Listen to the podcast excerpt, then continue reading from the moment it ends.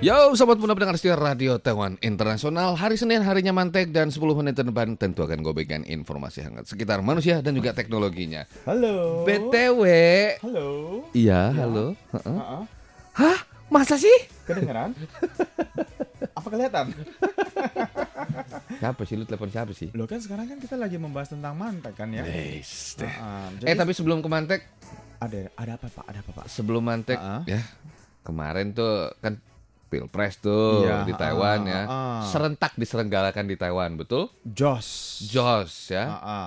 Lu nyoblos gak kemarin? Eh, ada dong. Ada ya, ber- ada untuk untuk eh, pemilu kali ini kalau Hmm. muda yang kebetulan berdomisili di Taiwan bisa memilih dengan dua cara. Mm-mm. Satu Adalah via pos via pos. yang sebelum sebelumnya itu harus mendaftarkan diri dulu Mm-mm. Ya. Walaupun seperti ini ya, ricuh. eh, karena alamatnya mungkin Maksudnya ricuhnya gini loh. Bahkan ada yang mengatakan, "Loh, bukannya pemilu tanggal 17, kok ada yang coblos duluan?" Lah, ini artinya kan eh, ini lu mah baper apa? Kuper gitu ya. Kuper banget kurang kurang perhatian, Baca kurang koran informasi, makanya baca ya. koran ya, kan. Eh, bacaan korannya juga harus yang ini ya. Ya, up to date ya Eh, karena eh. kenapa di luar negeri memang memperbolehkan masyarakat Indonesia itu coblos duluan sebelum tanggal Betul. 17. di Indonesia. Di Indonesia iya 17. Baru 17 April Aduh, ya. ah, ini sampai bikin Eh, gregetan. Jangan Jawabnya bacanya bingung. jangan bacanya lampu merah gitu-gitu dan lainnya. Pos Oke. desa gitu.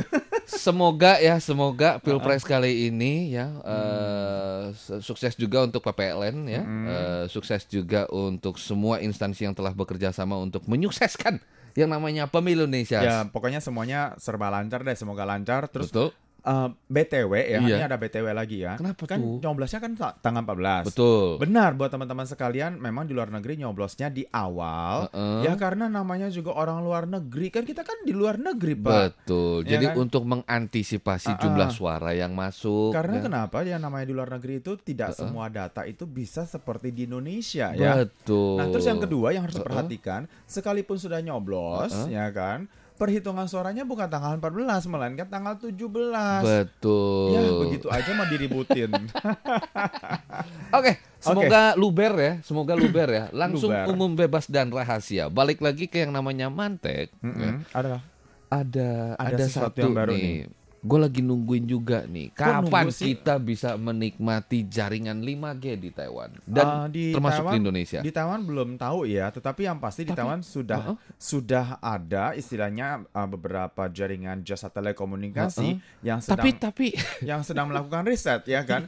Uh, dan riset itu memang dikepalai oleh Akademia Sinika di Taiwan. betul. Eh, yang pasti sih yang nomor satu duluan nih ya, Heeh. yang sudah eh, merilis pemberitaan Korea sudah kayaknya ya. ya 5G itu Korea bahkan Kenapa lebih ya? cepat daripada Jepang. Iya ya. Padahal Jepang itu memang mencoba untuk merilis 5G itu untuk kebutuhan Olimpiadenya nanti tahun Kenapa 2020. ya? You know, it's Korean pak. Tapi- Eh, eh, it's kimchi, kimchi style. Dasar kimchi lu. Obutaha Gangnam style.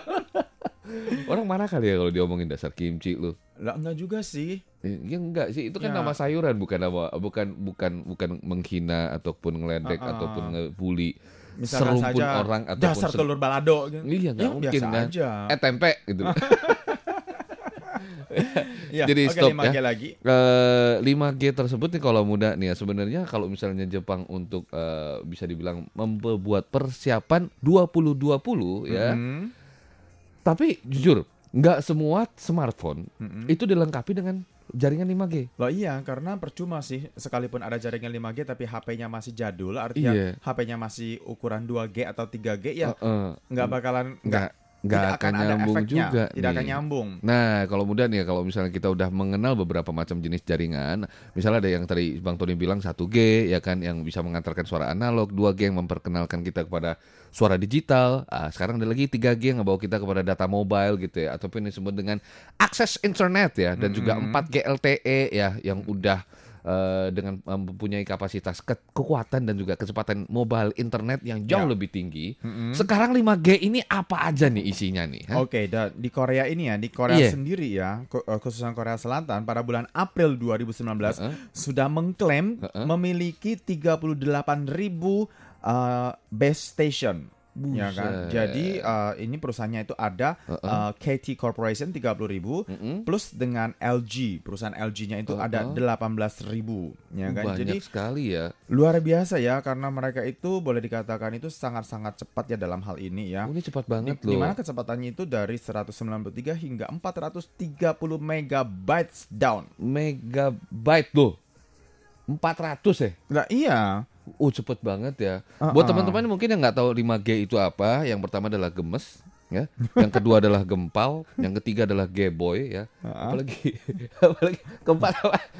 Pak Gundul. Gundul Yang kelima terakhir. Go- go- Gesrek. gesrek.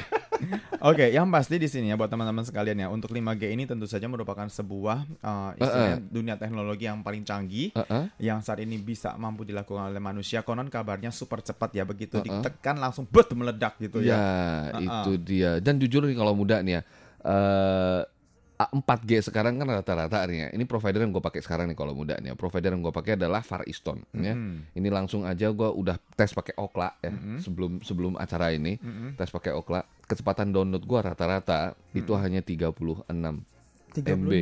36 megabyte MB. doang. Iya. Uh-uh, tadi 400 loh, Pak. Itu itu banyak banget. Kalau itu misalnya 400 berarti ada 100 megabit per ya, detiknya loh. Uh-uh. Jadi kalau mau download satu film HD ya, Mm. Blu-ray, Blu-ray ya, Ah, bukan yang, blue video ya, yang mungkin Blu-ray. 5G ya, Ah, 5G. ah. 5 giga ya satu film ya. Ini cepat sekali loh. Dalam hitungan satu menit film 5G itu udah bisa terunduh selesai itu loh. Mm-mm. Misalkan, eh, tapi ini ya, eh, apakah manusia membutuhkan kecepatan sampai sedemikian cepatnya? Iya ini buat nonton apa ya? Sebenarnya, enggak, sebenarnya di sini ada penjelasannya ya. Mm-mm. Untuk kecepatan ke- kecepatan seperti ini biasanya digunakan untuk aeronautical, kemudian juga untuk sinyal navigasi maritim, Heeh. kemudian juga untuk siaran televisi dan Betul. juga mobile data. Heeh. Nah, penggunaan frekuensi-frekuensi ini memang uh, dikhususkan agar uh, data yang ditransmisikan itu Uh-uh. bisa stabil Gitu. dan berkembang. Jadi Uh-uh. boleh dikatakan uh, cukup masuk akal sih karena untuk kebutuhan uh, misalkan saya pesawat terbang, Heeh. ya kan pada saat lepas landas, ya Betul. kan agar tidak akan ada lagi uh, jeda waktu ataupun juga uh, istilahnya perbedaan Mm-mm. antara signal yang diberikan dari stasiun pusat ke pesawat, kemudian dari pesawat ke stasiun pusat. Betul. Ini sebenarnya banyak banget kayak misalnya dari perhubungan gitu, misalnya dari dari misalnya Badan Meteorologi dan Geofisika gitu ya. Semua membutuhkan akses internet yang lebih cepat untuk mempermudahkan hidup kita, hidup Dan- manusia. Dan ditambah lagi ya kalau nggak salah ya 5G ini nanti kedepannya itu uh, kita bisa mengontrol Heeh. semua hal itu dari HP kita. Heeh. Misalkan saja se- satu jam sebelum kita pulang ke rumah AC sudah nyala dulu, ya Waduh. kan. Kemudian misalkan saja satu jam sebelum pulang ke rumah air panas sudah panas dulu. Oh ini rumah pintar ini rumah ya. pintar karena semuanya sudah bisa diatur sedemikian rupa dan dipercepat kalau misalkan saja dulu eh, pada saat sekarang ya bukannya dulu ya sekarang kita harus pulang ke rumah dulu buka AC terus kita harus nunggu setengah jam baru adem sekarang nggak perlu jadi dari Enak luar ya. sudah di Rumah lu ada AC ya? setting dulu pak Enak ya? enak dong Rumah gua nggak ada AC lu cuman Pakai kipas angin. bukan kipas sate Oke lah kalau udah ke waktunya di pengunjung acara, semoga informasi bermanfaat di pekan ini. Kayaknya gua harus pamit diri dulu. Gue Ipung Chandra. namsir bye bye Want another taste of making yes, man.